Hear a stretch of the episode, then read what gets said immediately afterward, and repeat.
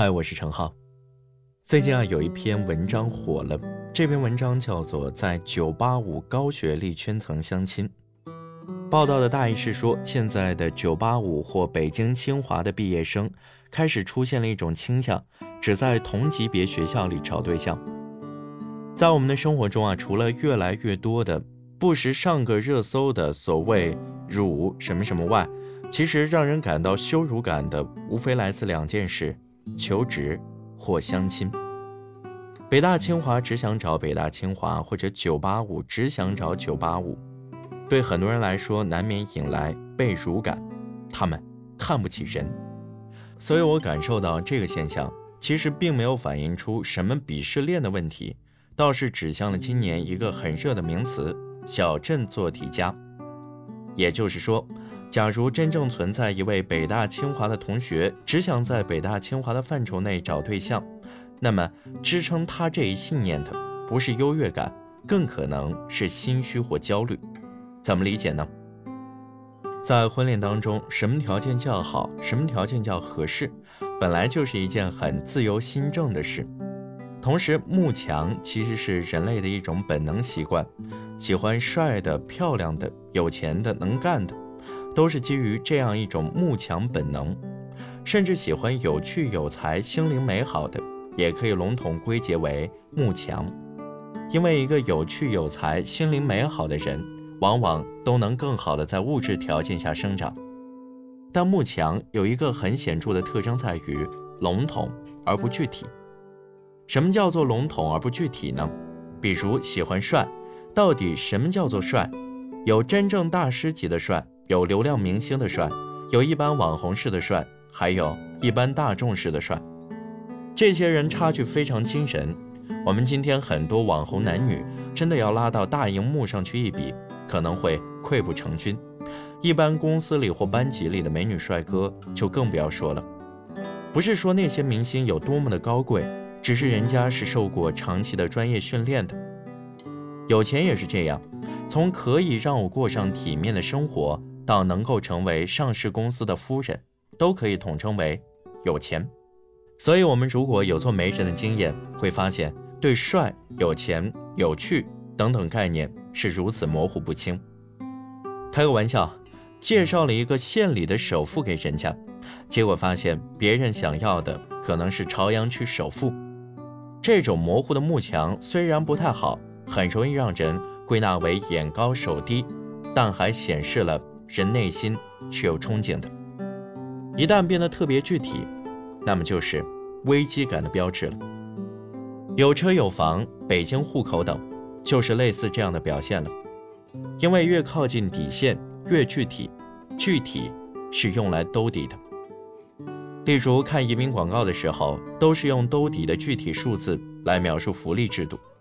至于移民以后发展的又能如何，那只能用一些成功名人。太做想象了。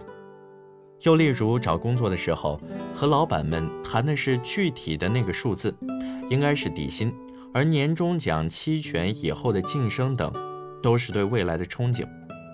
在当今社会，小镇做题家压力是全方面，工作、收入、生活、爱情等等。找工作难，买房难，融入大城市难，和原生家庭相处难，婚恋自由也难。这会迫使他们以最简单粗暴的保底式方式来应对各种挑战。工作最好找稳定的，如事业单位、公务员等。进了大厂也会谨言慎行，一般不会在职场中轻易冒险。创业往往与他们无缘。婚恋也是这样，差的肯定拖累自己，好的担心自己匹配不上，所以会特别寻求同类人。北京人只找北京人，生二代只找生二代，北大清华只找北大清华，九八五只找九八五，都是这样的一种表现。我甚至不太愿意用所谓阶级固化这个概念。一个从县城考进九八五的学生，在北京、上海找了一份白领工作，不加班是很难的，年入个十多二十万，每天上网就是看各种喊打喊杀。看弹壳爆雷，看杀猪盘，看家暴把人打死，看家长退群，老师也想退群。在价值观混乱的年代，他或他，真的有什么学历工作带来的优越感吗？只有苦逼感吧，值得同情，可以理解。另外还可以多说几句：一个人越自信、轻松，越坚定而又心怀理想，他的心灵就越开阔。一个社会，一个文明也是一样。一个自信的社会是宽容、体面而兼容的，热衷举报、仇恨、出征等，都是不好的现象。真希望年轻人能有选择不兜底爱情的勇气。作为一个条件中等的人，注定了我在别人眼中可以是条件好的人，也可以是条件不好的人。慕强的我经历了很多了，我谈过的、追过的。追过但追不上的，没追过仅一味仰慕的人里，以世俗眼光来看，优秀的人很多了。对他们，至今我都抱着欣赏、羡慕、学习的态度。但有一位女士，可以从世俗的角度来说，条件相对一般，但不知道为什么，我曾经用了很久都没有走出来，那种放不下，给她造成的困惑，我也深感歉意。有一次，他大概真的不厌其烦，很认真的问：“我想了很久，我到底有什么好，值得你这么念念不忘？大概就是，即使得不到，也想去纯粹的爱一个人。这就是生而为人的困惑与幸福吧。”